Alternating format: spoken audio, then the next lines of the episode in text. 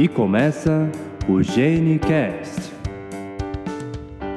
Olá, queridos ouvintes do GeneCast, seu podcast para falar sobre saúde, seu podcast para falar sobre genética. Aqui quem está falando é Rodrigo Foque, geneticista de São Paulo. Aqui é Ricardo, geneticista de São Paulo. Oi, eu sou a Heloísa, eu sou acadêmica do quarto ano da Uni de Medicina da Unimes e falo de Santos. Aqui é o Carlos Grangeiro, falando direto de Uberaba. Sou médico geneticista, formado pela. Fiz residência na Faculdade de Medicina lá de Ribeirão Preto, com doutorado em fertilidade masculina. Muito bem, pessoal. E hoje a gente chamou aqui o Dr. Carlos para falar exatamente sobre o tema de infertilidade.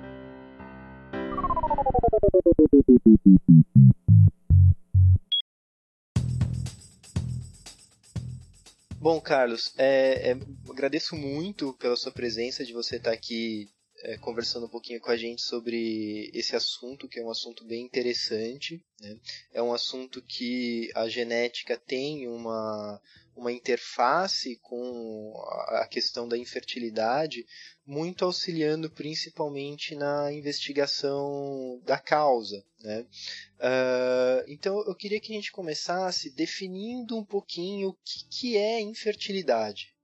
É bem interessante falar de fertilidade porque a infertilidade entrou, vamos dizer, na medicina há mais ou menos uns 10 anos, quando começaram, na verdade, com as clínicas reprodutivas e a questão mesmo de casais inférteis conseguirem ter acesso e conseguirem ter seus filhos, começou-se realmente, nesse aspecto, também investigar as principais causas relacionadas à infertilidade. Porque antes não, só se preocupavam em ter, vamos dizer, a reprodução era o objetivo principal. Depois é que eles pensaram que poderiam contribuir também no, no auxílio do entendimento das causas. Bem, a Organização Mundial de Saúde define infertilidade como uma doença, o que é uma coisa relativamente interessante da gente destacar, e é uma doença que não acomete um indivíduo só, ela acomete o binômio, o casal, de uma forma como um todo, e na, clinicamente ela é caracterizada pela falha de obtenção de gravidez no decorrer de um ano, nesse casal que está em idade reprodutiva e que mantém relações sexuais regulares sem uso de métodos contraceptivos. Dessa definição da própria OMS, eu acho que vale a pena destacar justamente essas características de que ela é uma doença e uma doença do casal, porque a avaliação nunca deve ser individualizada, e sim o casal como um todo.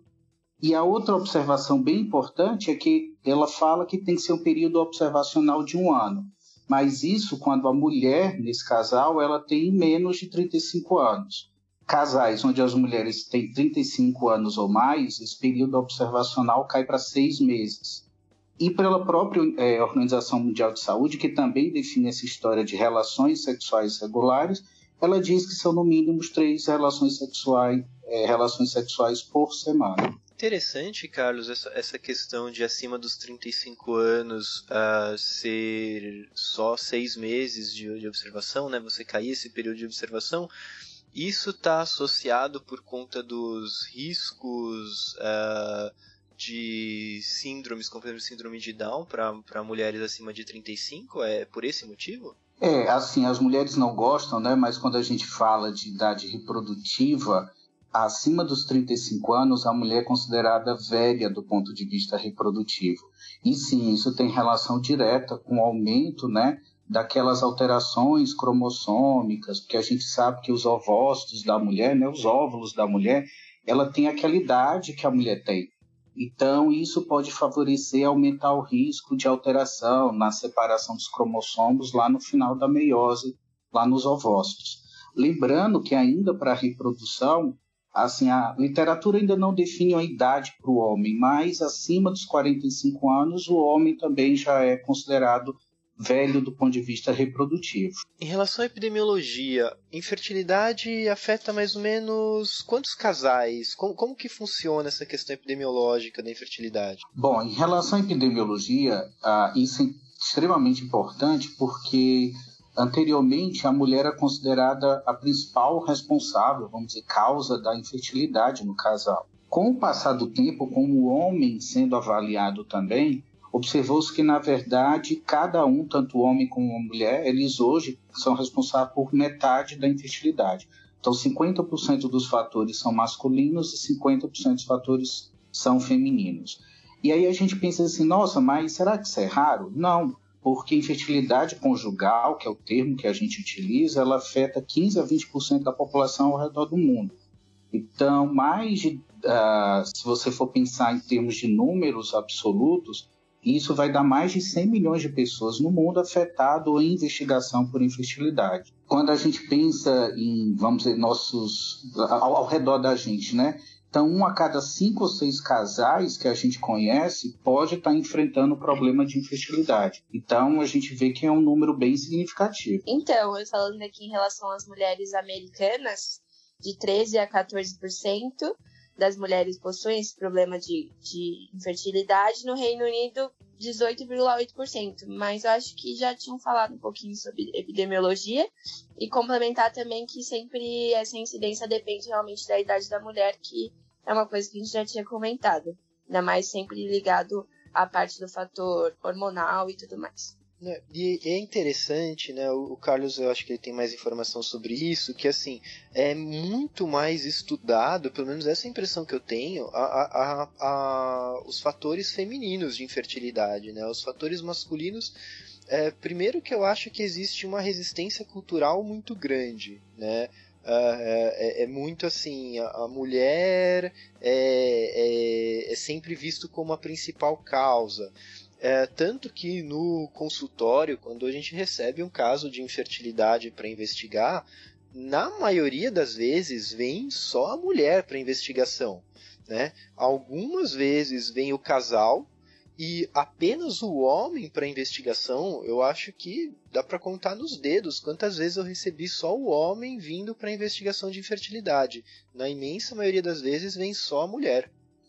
É, isso é um problema ainda bem importante. Isso não é um problema só nosso brasileiro, isso é um problema no mundo como um todo.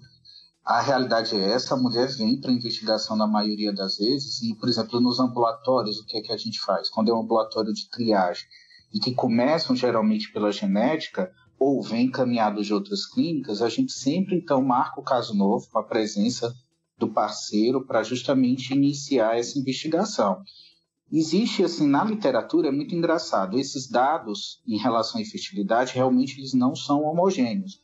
Eles são bem heterogêneos. Mas o que é que é considerado, vamos dizer, os mais coerentes? São, é, são esses números que vêm Estados Unidos e Europa, que as clínicas de fertilidade começaram a se preocupar, tanto que esses dados que vocês falaram há pouco, de 15% a 19%, realmente é, vale a pena considerá-los porque eles são dessas fontes. Agora, outras fontes, se você for na literatura, são bem heterogêneas. Por exemplo, alguns países da África, das regiões africanas, apontam como o fator masculino sendo responsável só por 20% dos casos, a Ásia 30% dos casos. Isso por quê? Isso que o Rodrigo falou. Culturalmente, é, o homem, ele primeiro, ele tem uma certa dificuldade de aceitar esse diagnóstico de que ele possa ter algum problema relacionado à fertilidade. Algumas regiões, por exemplo, da África, existe, por exemplo, um tribo chamado de Kumaru, já é aceito na sociedade casos onde o homem é infértil em um casal, essa mulher ela pode, ela tem a liberdade de manter relação sexual com o cunhado, né, com o irmão do marido, para que aí sim ela engravide, tenha filhos, e o marido dela não apareça para a sociedade como sendo portador de infertilidade. Então, tem fatores é, culturais bem importantes relacionados também à infertilidade. É bem interessante mesmo.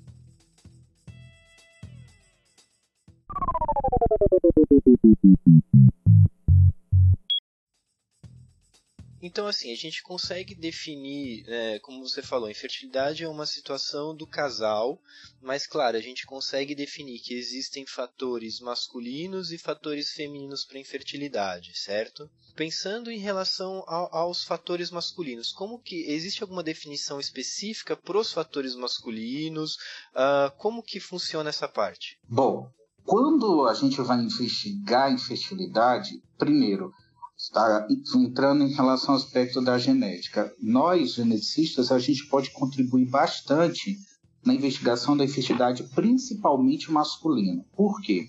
Porque as causas femininas de infertilidade, mesmo com todo o avanço da genética, de avaliação genômica, avaliação às vezes por, por técnicas mais robustas, uh, de uma maneira toda do genoma, exoma, viu-se que os fatores femininos ainda são muito causas associadas com causas ginecológicas e obstétricas.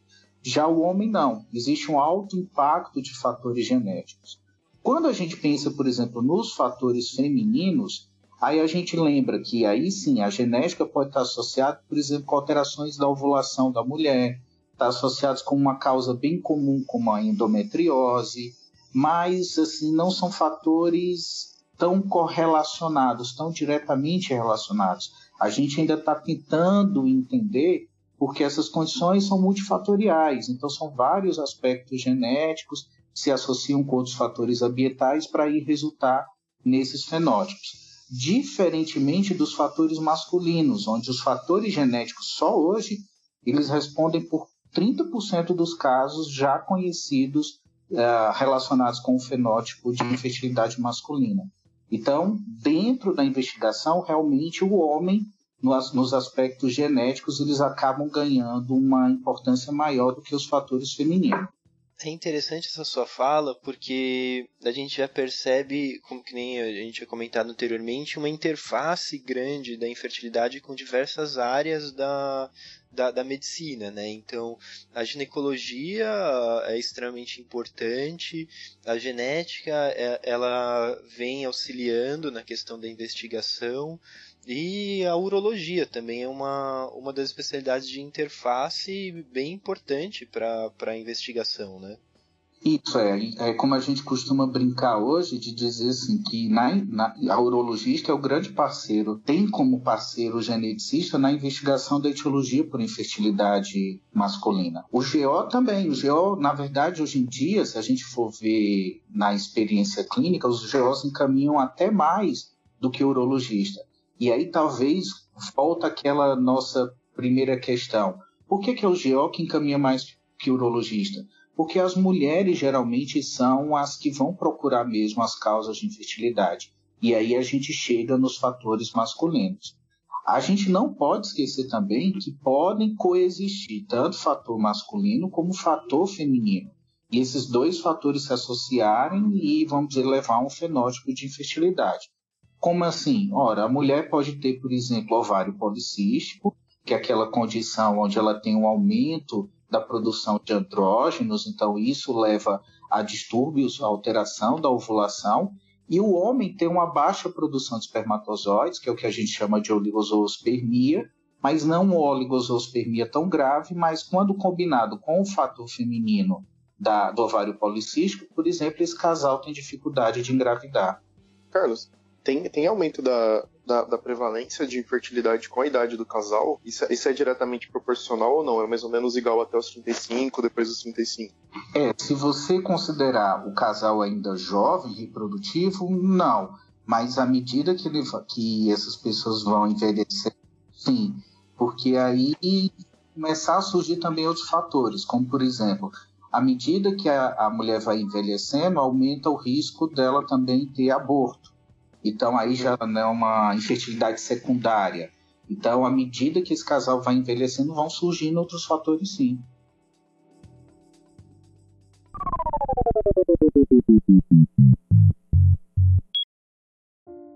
Voltando a falar sobre a questão da infertilidade secundária, eu queria saber mais um pouquinho sobre a definição e saber também se tem algum outro tipo de, de divisão ou algum outros conceitos, assim como a gente sabe que existe a diferença de um casal estéreo, estéreo né, e o infértil. Eu queria saber um pouquinho mais sobre isso.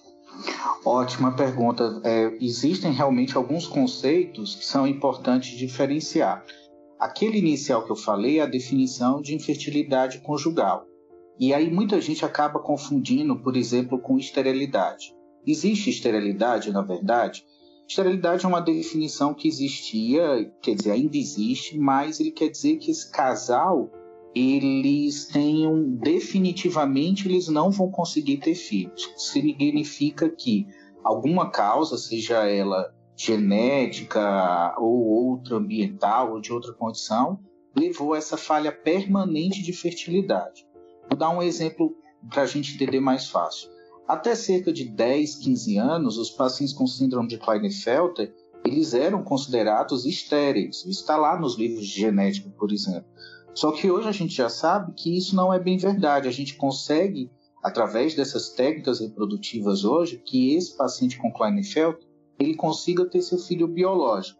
Então, hoje em dia, a gente não deve mais aceitar essa definição de esterilidade para o paciente com síndrome de Klinefelter.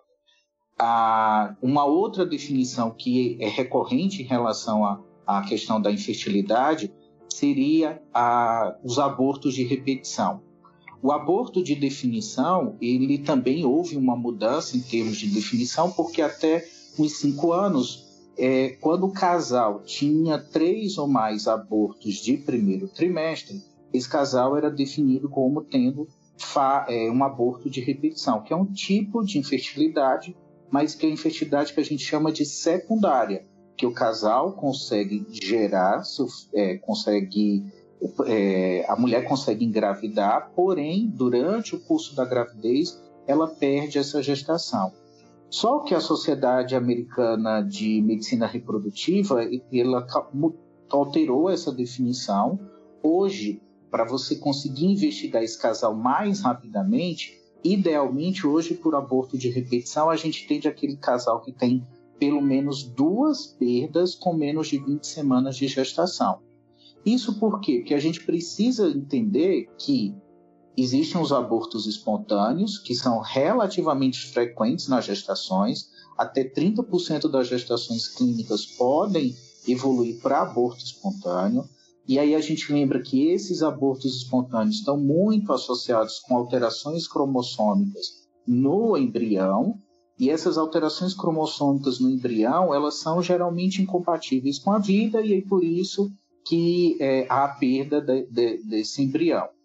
Nos abortos de repetição, a gente já sabe que isso é bem mais infrequente, é mais raro de acontecer. Isso só acontece, por exemplo, em cerca de 5% das mulheres que estão que estão engravidando e que elas podem estar associadas com essa, esse aborto de repetição, com aí sim alterações estruturais também nos cromossomos, que às vezes ou o marido ou a esposa tem e nem sabe porque são alterações nos cromossomos que eles não apresentam clínica. A clínica vai ser justamente nos abortos de repetição, porque vai levar o que a gente chama ah, de um embrião, vamos dizer, com perda ou ganho de material genético, e isso vai levar ao aborto. E a última definição, ainda em relação dentro desse grupo todo de infertilidade, é, seria a falha de implantação. O que seria essa falha de implantação? Seria um, um insucesso na obtenção de gravidez, quando esse casal já está né, tentando nas técnicas de reprodução assistida, e eles têm pelo menos três perdas, três falhas né, de tentativas de fertilização, e sendo que esses embriões tendo uma boa qualidade morfológica, quer dizer, quando está lá na técnica de reprodução e você vê que, por exemplo, que o embrião morfologicamente está bem e esse casal está tendo perdas, né, teve essas três falhas, aí você diz que esse casal tem falha repetida de implantação. Então, só resumindo, falha repetida de implantação associado com os abortos de repetição, eles são considerados como infertilidade do tipo secundária enquanto que a infertilidade conjugal estaria mais associada com infertilidade do ponto de vista primário. Legal, interessante. É, eu consigo entender que essa diferenciação é mesmo por conta da etiologia, né? Uh, você tem etiologias diferentes para para então para infertilidade secundária e para infertilidade conjugal, certo? Isso, as etiologias são bem diferentes e aí que a gente por exemplo, consegue manejar e saber quais exames eu devo pedir para cada um desses casais. Por exemplo, os casais que geralmente vêm por infertilidade secundária, até o que, é que a gente pode contribuir? Geralmente com avaliação citogenética. A gente pede o cariótipo desse casal para avaliar justamente se não tem né, nenhuma alteração cromossômica que possa justificar no caso da falha de implantação. E nos abortos de repetição também, se eles não têm nenhuma alteração, que, vamos dizer, durante a formação do embrião, vai levar um embrião com alterações cromossômicas e aí a perda da gravidez. Diferentemente da infertilidade conjugal, que aí vão ter exames, vamos dizer, mais ou menos específicos. Pensando em relação à, à infertilidade masculina específico, Carlos, uh, a investigação a gente começa com o espermograma, certo? Pode falar um pouquinho para a gente? É, durante a avaliação, geralmente com o urologista, na avaliação dos aspectos de infertilidade do homem, o urologista pede alguns exames, como o espermograma e avaliação da dosagem de hormônios, que é basicamente o FSH, o LH e a dosagem de testosterona. Em relação ao espermograma, é, idealmente esse homem tem que ter realizado pelo menos dois exames. Ah, não, o, não adianta a gente ter uma avaliação única de um único espermograma. Esse espermograma deve ser repetido pelo menos com intervalo de 60 a 90 dias. Por quê? Porque a espermatogênese humana ela tem essa duração de aproximadamente 72 dias. Então, você tem que ter essa avaliação do espermograma nesse período compreendido aí entre é, um, um, diferente do outro em três meses. Ah, esse espermograma ele não dá diagnóstico ah, clínico de nada, ele apenas vai avaliar o potencial de fertilidade do homem. E aí esse espermograma, hoje em dia também é por definição da Organização Mundial de Saúde, ele tem alguns parâmetros que são importantes de ser, serem destacados. Em 2010, por exemplo, é o último, vamos dizer, a última atualização da Organização Mundial de Saúde, o homem que tem acima de 15 milhões de espermatozoides por ml do líquido seminal, ele tem uma concentração normal de espermatozoides. Se esse homem tem uma redução abaixo desses 15 milhões, esse homem passa a ser chamado, classificado como ele tendo uma oligosospermia. Ah, quando esse homem não apresenta nenhum espermatozoide, mesmo após o centrifugar o líquido seminal por duas vezes, aí eu digo que esse homem tem azoospermia. Então, isso é do ponto de vista de quantidade de espermatozoides por ml. Só que o espermograma também avalia outras características. As principais que a gente destaca, além da concentração, é a motilidade específica, a motilidade progressiva. Esses homens têm que ter espermatozoides pelo menos 32% de formas com uma motilidade progressiva boa, que é acima de 32%. E o outro critério importante é a morfologia desses espermatozoides que tem que ter pelo menos acima de 4% de espermatozoides com morfologia normal para considerar como esse espermograma estando normal. Se esse homem tem alteração da motilidade progressiva, eu classifico ele como tendo astenozoospermia. Então, menor que 32% é astenozoospermia. E menor que 4% de formas normais seria a teratozoospermia. Existem homens que têm as três coisas: alteração da concentração, da motilidade e da morfologia. Aí esse homem eu digo que ele tem oligoastenoteratozoospermia. Os claros azoospermicos, eles não apresentam nenhum espermatozoide após a centrifugação, então não dá para fazer essa subdivisão, porque já lá na quantidade já foi zero.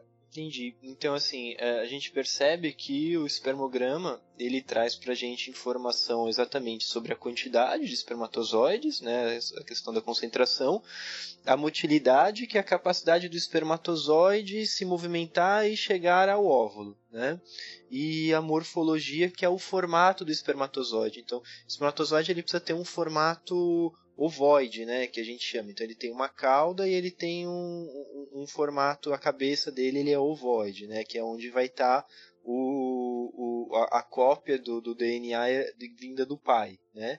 É, e esse formato ovoide é para facilitar a penetração no óvulo, é, certo? Isso, exatamente isso. Todos esses critérios, critérios levam em conta essas características e para a gente ver que cada uma dessas características é importante para a fecundação. Então vamos lá. A, a partir daí, então a gente uh, realiza o espermograma, você falou da questão dos hormônios também, né? Os hormônios eles servem nesse caso para a gente poder já ter um, um, um panorama em relação à própria produção do espermatozoide? Os hormônios eles servem para definir, por exemplo, em clínica, quando a gente está avaliando clinicamente o paciente, a gente costuma diferenciar assim a falha, a produção espermática está sendo alterada por uma causa pré-testicular, uma causa pós-testicular ou uma causa do próprio testículo. Aquelas associadas com a produção alterada desses hormônios são o que a gente chama de causas pré-testiculares. Porque se aí a gente lembrar, o que é que acontece?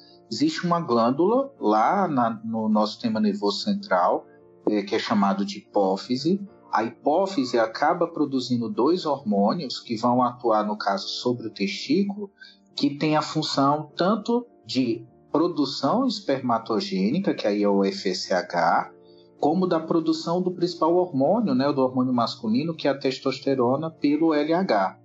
Então, se você tem alteração desses hormônios, do LH e do FSH, pode, por exemplo, você chegar à conclusão de que o problema é uma causa pré-testicular, é lá na hipófise que está a produção desses hormônios está em menor quantidade e não está, por exemplo, atuando sobre o testículo. Eu queria saber se é tranquilo, se é acessível para a população que não tem convênio, por exemplo, o pessoal que depende do SUS, fazer esses, esses exames como o espermograma.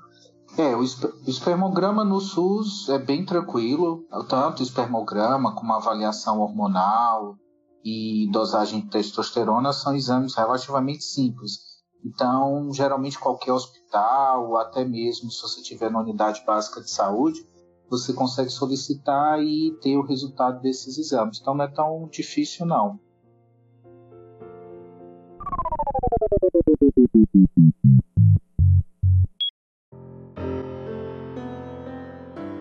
Então, assim, a partir do momento que a gente tem um espermograma que mostra uma azospermia, então tem ausência de espermatozoide, eu entendo que a gente precisa diferenciar se essa ausência de espermatozoide é porque não foi produzido ou se é porque esse espermatozoide não foi ejaculado na realidade, né? Então, se não teve nada aí no meio do caminho, algum fator obstrutivo que impediu a, a, a ejaculação do, do, do sêmen com o espermatozoide, tá certo?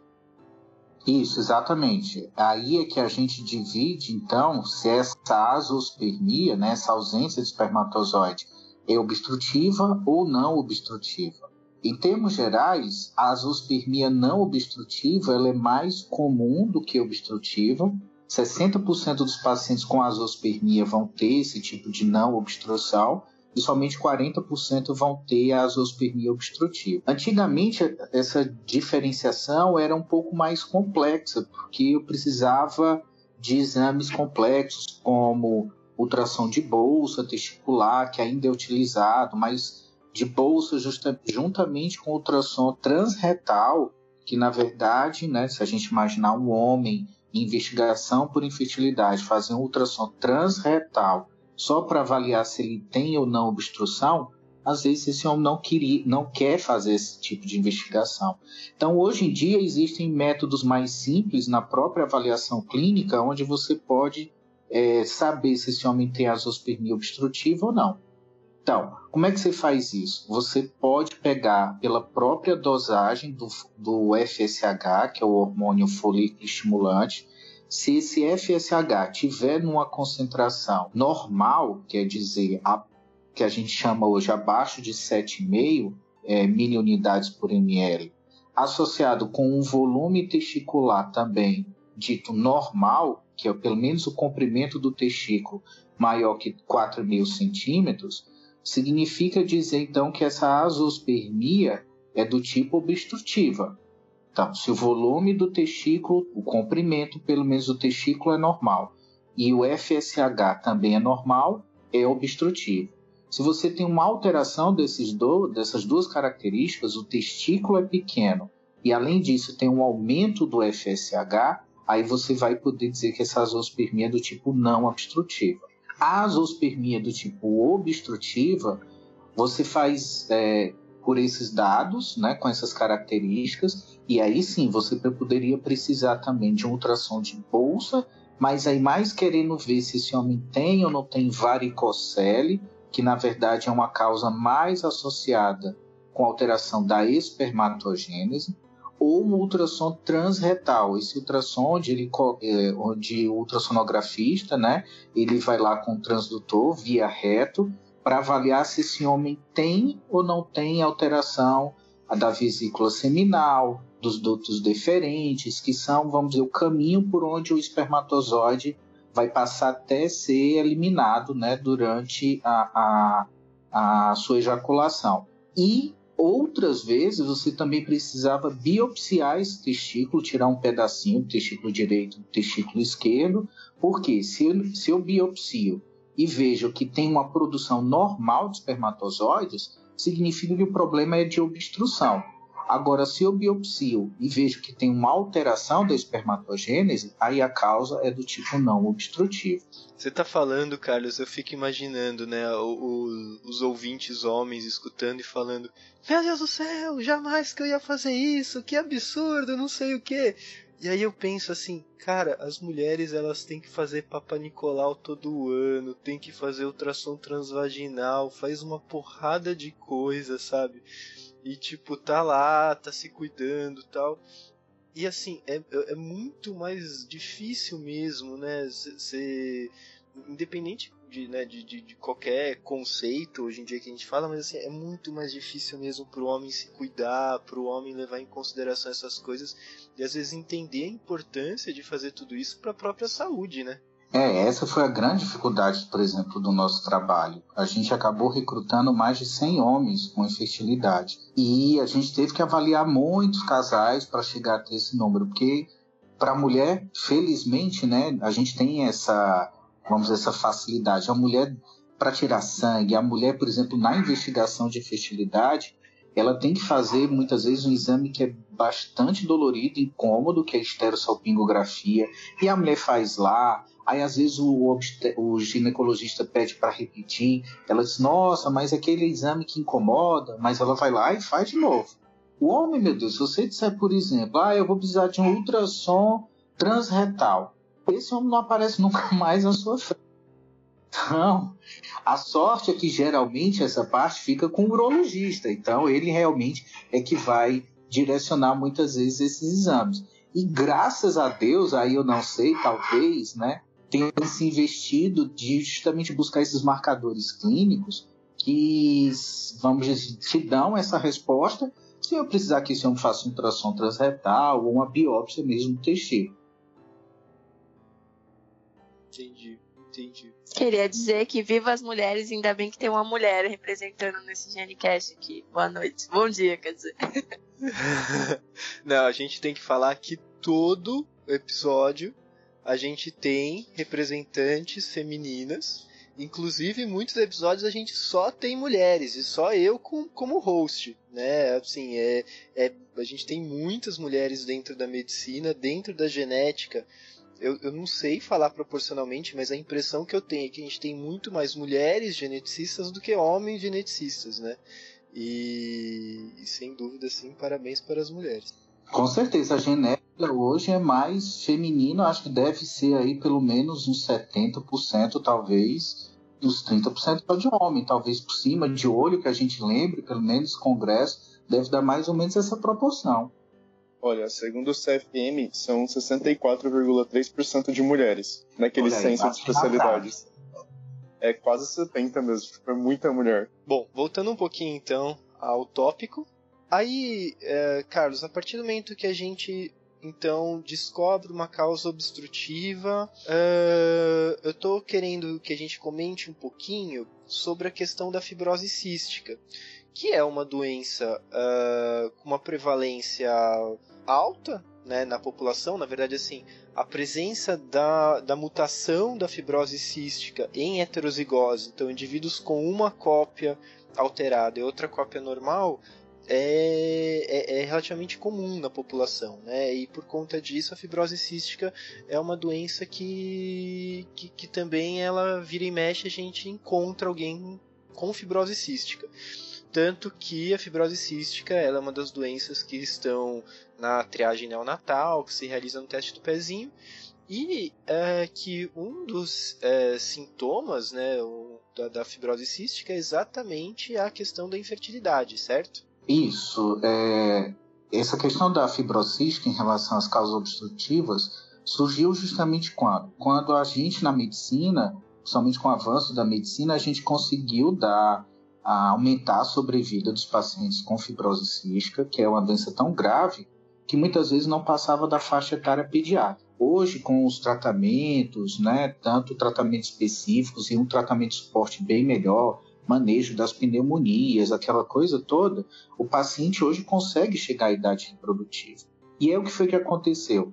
Observou-se que quase 100% dos pacientes com fibrose cística, eles eram azoospermicos também. E aí eles foram perguntar, bom, por que, o paciente com fibrose é azoospermico? E aí eles viram que esses pacientes tinham a zoospermia obstrutiva por agenesia bilateral dos vasos deferentes. Quer dizer, a pessoa com fibrose cística, ou esse homem com fibrose cística, quando ele era avaliado por esses métodos de imagem, por exemplo, observava que os deferentes estavam obstruídos.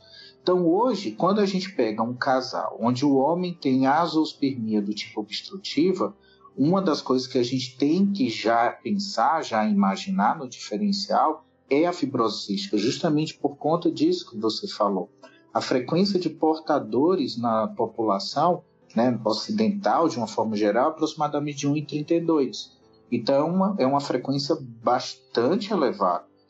Então, como é que se faz isso? Na verdade, o homem chega então com para avaliação para fibrose cística, é, avaliação por azoospermia obstrutiva.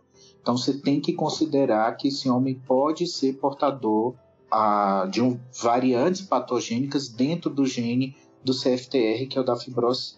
Isso acontece, pra, só para a gente ter ideia. O homem com azoospermia obstrutiva, por agenesia do deferente, em cerca de 2, é, 80 a 95% desses homens, eles podem ser detectados, né, serem portadores de dessas variantes patogênicas nesse gene. E em 5 a 20% dos casos, esses homens não têm mutação no gene da fibrose cística. Como é que a gente faz? Bom, você pode fazer uma avaliação clínico-laboratorial, porque se você pede um ultrassom agora do abdômen desse homem ou de via urinária, você vai procurar se tem ou não tem agenesia renal. Porque esse homem que tem obstrução e tem agenesia renal, provavelmente esse homem não tem mutação no gene CFTR. Ele tem uma alteração genética mais precoce ainda, que a gente chama da diferenciação do duto mesonéfrico, que não tem nada a ver com o CFTR. Agora, se esse homem tem azoospermia obstrutiva, o ultrassom dele de abdômen mostra que os rins são normais, ele tem uma frequência bem alta de que esse homem pode ser portador de variantes patogênicas CFTR. E como a mulher dele, por ter essa frequência elevada de, desse, desse alelo na mutação, pode também ser portadora, aí que vale, aí reforça mais ainda a questão de aconselhamento genético. Então você vai procurar nesse homem se ele é portador ou não de variante de um alelo patogênico em CFTR. Carlos, mesmo, mesmo quando a, a genesia for bilateral, você costuma pedir investigação da genesia renal? Essa é uma questão bem confusa ainda na literatura, sabe, Ricardo? Ah, geralmente, assim, ah, pode acontecer. O homem que tem alteração mesonéfrica, ele pode ter a genesia tanto unilateral como bilateral do deferente. Então, não é que vamos dizer, ah, se o homem tem a genesia renal, eu não vou pedir para avaliar o CFTR vale, vale a pena por causa da frequência de, vamos dizer, desse alelo na população, né, da condição ser grave. Mas pelo menos você já tem, já vai ficar tranquilo se, por exemplo, esse homem tem a genesia renal e o molecular para CFTR, que no caso inclui tanto o sequenciamento do gene como muitas vezes o MLPA, você vai atrás de microdeleções também nesse gene, você fica tranquilo que não, realmente dá para confiar no resultado do exame, ele deve ser normal. mas ainda não há uma boa correlação se a genesia do deferente ser unilateral ou bilateral com a questão do CFTR. Obrigado. E do ponto de vista de investigação molecular, sempre é melhor fazer o sequenciamento completo do gene do CFTR e não a pesquisa daquelas mutações mais comuns. É, essa é outra questão. Não vale a pena a gente fazer, é, vamos dizer, procurar mutações específicas, né? Que o que a gente sabe do CFTR é assim, o paciente vai ser heterozigoto muitas vezes composto de uma variante patogênica que, vamos dizer, que a gente já conhece a sua patogenicidade, geralmente do que a gente chama fenótipo da mutação MU2, que é uma mutação mais grave, mas associado com, às vezes, um polimorfismo. Então, não é bom a gente direcionar para aquelas mutações específicas. Eu acho que nem em termos de viabilidade, assim, em termos de custos também, acho que isso não vai mudar. Então, idealmente, você tem que sequenciar o gene todo e, se você não ficar tranquilo, ainda ver microdeleção por é, MLPA. Essa questão do sequenciamento completo do gene da fibrose cística, é, existe um, uma questão bem curiosa, né, que no, no Brasil, Uh, bom, o sequenciamento de, do, do, de gene único ele é de cobertura obrigatória pelos planos de saúde. Né? Você tem um órgão que regulamenta isso. Uh, só que curiosamente esse órgão ele exatamente estabelece que o que é obrigado a fazer são aquelas mutações que são as mutações mais comuns da fibrose cística né? O que é uma coisa que não faz muito sentido, exatamente por conta disso. Você pode ter outras mutações né, que não são aquelas e que estão associados ao quadro. E aí você fazer só pesquisa das principais mutações não vai resolver se, se esse indivíduo não tiver uma daquelas mutações. Né? Isso é uma briga é, grande com os planos quando a gente precisa fazer o sequenciamento completo do gene, não só o painel e, e algo que espero que para os próximos anos a gente consiga mudar. Quando eu encontro, identifico uma mutação e o paciente realmente é acometido pela fibrose cística, sempre está indicado investigar a parceira, eu também devo pedir o sequenciamento para ela para poder fazer o aconselhamento genético do casal? Isso, se você, por exemplo, detecta que esse homem ele é portador do alelo, né? Ideal, por aconselhamento genético, idealmente, né, você indica também essa mulher fazer avaliação molecular, porque, vamos dizer, aí você teria como fazer um aconselhamento genético mais direcionado, direcionado no sentido de mais específico, você conseguiria dizer mesmo a probabilidade, e não assim, ia ficar, ah, tem a chance, tá, você ia ficar só no cálculo de risco, sem saber especificamente se essa mulher é ou também não portadora do alelo.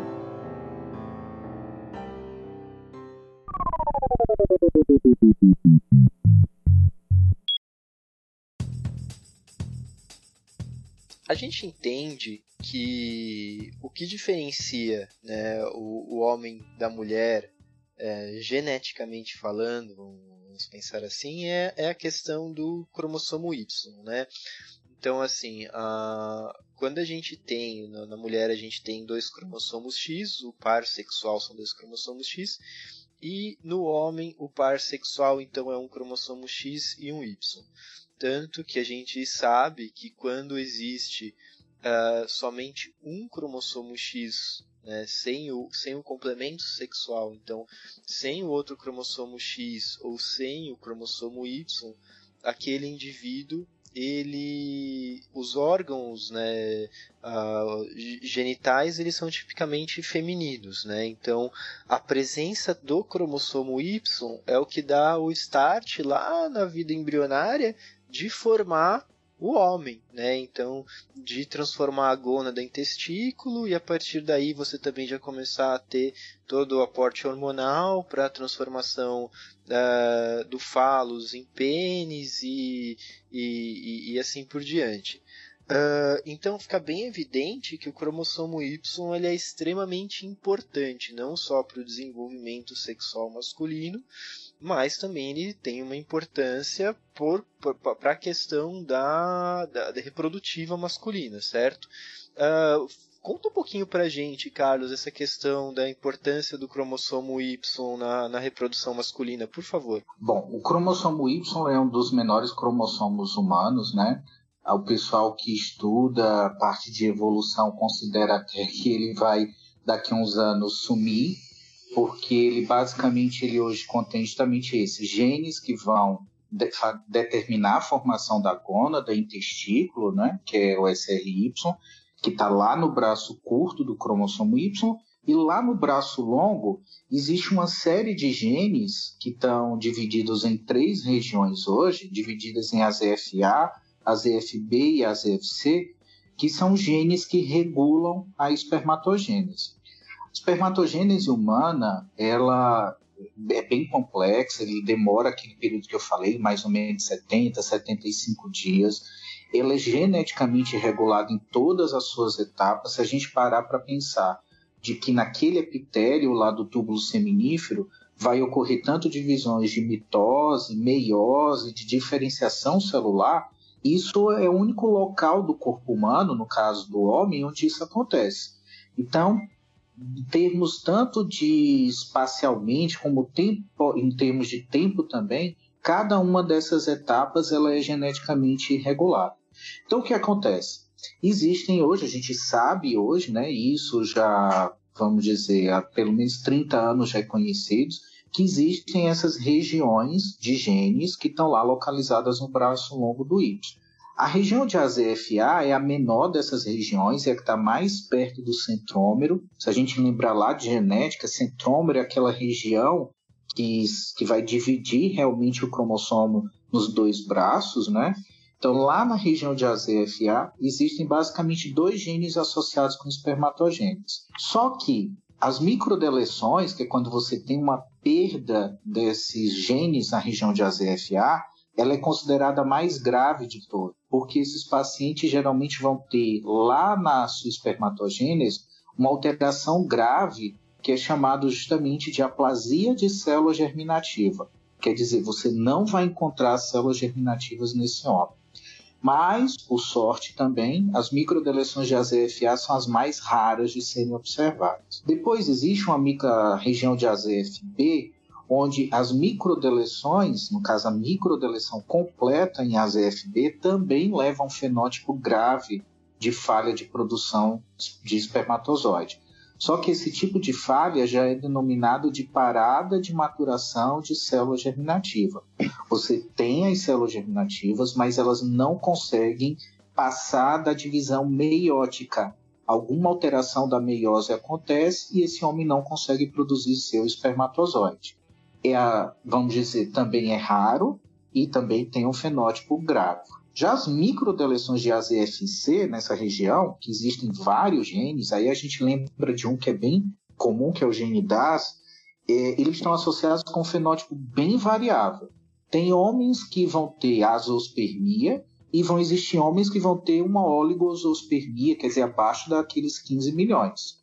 Esses homens que têm oligosospermia já têm um potencial de fertilidade bem maior do que um homem com aso. E mesmo dentro da azospermia, os pacientes com microdeleção de AZFC também são heterogêneos, que eles podem ter um fenótipo mais brando, que é chamado de hipoespermatogênese, até um fenótipo mais grave que é aquele de aplasia de célula germinativa. Aí se pergunta assim: ah, tá, e qual é a, como é que você faz, detecta essas esses microdeleções? Você faz por um exame que é uma PCR chamada de PCR multiplex, que não é um exame caro. Esse exame vai detectar justamente se existem microdeleções nessa região e vai dizer qual é a microdeleção é, em qual região específica. Isso tem tanta implicação para o diagnóstico, porque eu vou dizer, olha, sua falha de produção de espermatozoide é por causa de microdeleção no AZFA. Como também vai ter implicações para o próprio urologista e para as técnicas de reprodução a que esse homem vai submeter. Por exemplo, homens que têm microdeleção na, na região de AZFA e de B, como eles têm esse fenótipo grave, para esses pacientes não estão indicadas as técnicas, de, eh, as técnicas cirúrgicas, como a dissecção testicular. Já os homens que têm a, a microdeleção na região de AZFC, esses homens aí sim podem se beneficiar dessa técnica de microdissecção e você pode, é, vamos dizer, obter espermatozoides por uma técnica chamada de IPSI, que é a injeção intracitoplasmática de espermatozoide. Eu pego esse espermatozoide que eu captei desse homem por essa dissecção testicular e lá no laboratório, a, vamos dizer, a introdução desse espermatozoide no ovócito da sua parceira. Essas é, microdeleções de AZFC também têm implicações para o aconselhamento genético. Que, por exemplo, esse homem portador dessa microdeleção de AZFC, se ele for para a técnica reprodutiva, ele tem que estar ciente de que seus filhos, homens, eles também vão herdar essa microdeleção. Então, eles também vão ter essa alteração da fertilidade. Bom, uh, já que a gente está nesse tópico falando sobre o cromossomo Y, a gente sabe que existem outras alterações cromossômicas que elas também são associadas uh, tipicamente à infertilidade. Existe uma síndrome genética que uh, é a presença de um, num indivíduo sexo masculino né, de dois cromossomos X e um cromossomo Y, que é o que a gente chama de síndrome de Klinefelter. Então, esse indivíduo ele vai ter três cromossomos sexuais, né? Uh, que nem a gente já citou, cromossomo Y, que é o cromossomo responsável pela diferenciação sexual masculina. Então, o indivíduo ele é um, um homem Uh, porém com a presença de um mais um complemento X, né? E a gente sabe que a síndrome de Klinefelter é uma síndrome que ela é tradicionalmente associada à infertilidade. Uh, a gente ainda hoje considera a síndrome de Klinefelter a principal causa de infertilidade, Carlos? Quando, se a gente lembrar, né, as causas associadas com infertilidade masculina, 30% é etiologia genética. A síndrome de Klinefelter ela pode ser observada em 10 a 15%, né, quase metade desses pacientes. Outros 10, 15% está tá uma disputa agora se seria Klinefelter ou as microdeleções de AZF. Mas hoje ainda considera-se que a síndrome de Klinefelter é a principal etiologia de infertilidade masculina, logo assim, bem quase empatado com as microdeleções na região de AZF. É extremamente importante a gente falar porque Klinefelter tem uma síndrome, como você disse, subdiagnosticada. Ah, ela tem uma incidência de 1 a cada 600 nascimentos no sexo masculino. Mas no nosso dia a dia a gente não, não flagra tanto, não, não diagnostica tantos pacientes com Klinefelter. Por quê? Porque aquele fenótipo clássico que a gente aprende lá nos livros, ah, tipo, são homens com uma estatura mais elevada, que tem uma desproporção corpórea, redução dos caracteres sexuais masculinos, como pouca barba, pouco pelo na região, por exemplo, do tórax, um padrão de pelo mais para o feminino, que é ginecoide, a cintura ser, ter um aumento da cintura pélvica em relação à cintura escapular, isso tudo, claro, é super importante, vamos dizer, são algumas características clínicas típicas de Klinefelter. Porém, se a gente for observar, 70 por 60 a 70% dos pacientes com Klinefelter não vão ter essas manifestações tão claras.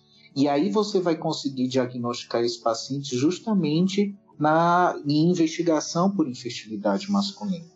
Então, o que, é que a gente precisa ter em mente? Quando a, existe uma correlação da gravidade do espermograma com as alterações é, cromossômicas. Quanto mais grave for a alteração no espermograma, tendendo, por exemplo, para a azoospermia, mais frequentemente esses homens vão ter uma frequência de alterações cromossômicas. E principalmente alterações cromossômicas que a gente chama de alterações numéricas. E aí sim onde você vai ter o aumento da chance de identificar um paciente com Klinefelter. Porque se a gente lembrar, como você disse, Klinefelter é uma aneuploidia do cromossomo sexual, onde esse homem tem um cromossomo X a mais. Tem 47 cromossomos e ao invés de ser XY, ele é XXY. Os homens que têm alteração da produção de espermatozoides, porém não tão grave, quer dizer, não chegando à azospermia, Muito frequentemente também se pode encontrar alteração cromossômica, mas nesse grupo, mais frequentemente se encontra alteração que a gente chama de estrutural. Esse homem tem uma inversão ou tem uma translocação que vai impedir um pareamento correto dos cromossomos durante a meiose, e aí esse homem vai ter o que a gente chama de parada de maturação de célula germinativa, porque esses espermatozoides, é, na meiose desse homem, não houve, não foi correto o pareamento e aí levou a essa produção alterada de espermatozoide. Carlos, e algumas alterações que vêm no cariótipo, em geral a gente considera elas benignas, como aumento de heterocromatina em alguns cromossomos. Para a reprodução, tem alguma implicância? Essa é aquela pergunta chave, né, que todos fazem e os, os próprios, vamos dizer, quem trabalha na área, os GOs, os urologistas sempre veem essa questão. Bom, o que acontece é que alguns cromossomos nossos, principalmente o cromossomo 1, o 9, o 16 e, o Y, eles podem apresentar essas alterações né, na heterocromatina deles. Essa heterocromatina, a gente lembra que aquela é uma região de DNA que é altamente repetitiva, que do ponto de vista de, de funcionamento gênico, né, eles até não alteram muito. Mas se a gente pensar que eles têm uma frequência 3 a 5 vezes maior em homens inférteis. E em casais com má história obstétrica, são aqueles casais com abortamento de repetição ou falha de implantação, a gente hoje em dia ainda considera-se eles como variantes normais da população. Mas acredita-se que pelo aumento da heterocromatina vai alterar também o pareamento cromossômico e levar alterações principalmente na meiose. Então, a gente deve considerá-los como variantes normais da população, mas a gente também tem que estar ciente de que eles são mais frequentemente observados tanto em homens com infertilidade, como com essa história de infertilidade secundária do casal. Resumindo a história, a gente acende o sinal amarelo para eles, mas não os culpabiliza, não põe culpa neles. A literatura ainda hoje considera eles apenas como variante da normalidade, que tem que ser reportado muitas vezes no, exame né, do cariótipo, ele é reportado lá embaixo, e que às vezes os colegas não conseguem interpretar, consideram eles como alteração cromossômica propriamente dita, e a gente sabe não, que na verdade eles são variantes da população. É, é interessante que assim, a gente. Eu acho que uma forma da gente definir a medicina é que ela é uma ciência de verdades mutáveis, né? Então, conforme a gente vai ampliando o conhecimento, coisas que antes a gente considerava que eram uh, variantes, às vezes elas podem eh, ser reclassificadas, da mesma forma que coisas que a gente às vezes acha que é, fazem mal, depois de um tempo a gente descobre que não é, não é bem assim, né? Então, é, é ainda mais num campo uh, da medicina, um campo da ciência como um todo, que é um campo recente, né? Assim, se a gente pensar na, na, na, forma de se investigar, nas técnicas de, de reprodução e tudo mais, é um campo, um campo bem recente é, sem dúvida tem muita coisa que a gente ainda talvez não saiba exatamente como que vai ser no futuro, né? Eu acho que essa questão dessas regiões de, de heterocromatina é um dos exemplos, né? O que a gente tem hoje de evidência, e eu acho que a gente precisa trabalhar sempre com um embasamento científico baseado, né, fazer a medicina baseada em evidência, mas o que a gente tem hoje de evidência é que a gente considera uma variante, mas é, de repente daqui a, a, cinco anos surge um estudo enorme ou uma meta-análise, alguma coisa que pode é, fazer com que a gente comece a ter uma outra visão sobre, sobre, sobre essas regiões e como sobre outras questões como um todo. Né? Exata, exatamente, Rodrigo, e principalmente também porque como você falou da medicina, a própria genética, né? A gente todo dia aprende coisas novas e a gente não conhece tudo sobre o nosso genoma. Então, por exemplo, a gente diz assim, ah, é uma região que é pobre em DNA, são pobre em genes, geralmente os genes, os genes que estão lá são inativados é, do ponto de vista de transcrição e tal, mas isso é o que a gente sabe hoje. Então, a gente não sabe, por exemplo, a espermatogênese, a gente, ele é muito vamos dizer, relacionada com regulação mesmo e ativação transcricional. Então, quem sabe, quando a gente aprender um pouco mais sobre isso, mais sobre essa parte do genoma, a gente não consiga realmente ver que esses polimorfismos não são tão, vamos dizer assim, ah, sem associação com patogenicidade ainda. Então, está muito no começo ainda para isso.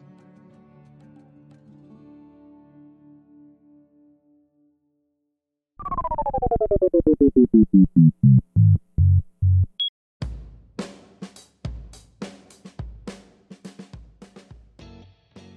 Eu quero agradecer imensamente a presença de todos vocês aqui hoje, em especial do Carlos, que disponibilizou um tempinho para vir aqui conversar com a gente sobre uh, essa parte de infertilidade, especialmente da infertilidade masculina.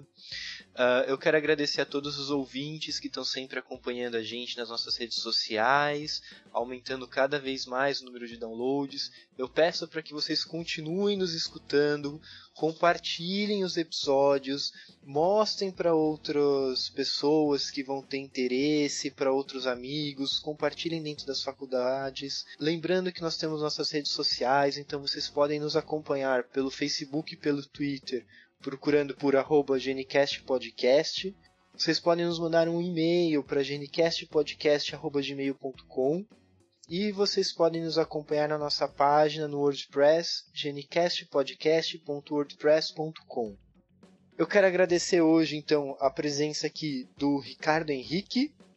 Obrigado pelo convite e até uma próxima. Da Heloísa Sequim. Bom, gente, muito obrigada pelo convite. Adorei aqui conversar com vocês e até a próxima. E do Carlos Henrique Grangeiro. Eu que agradeço ao convite, foi muito bom conversar com vocês. Hoje para quem não é sábado de feriadão. Então, aproveitando aí o horário do almoço, agradecer e até a próxima. Muito bem, pessoal, até o próximo GNCast. Um abraço.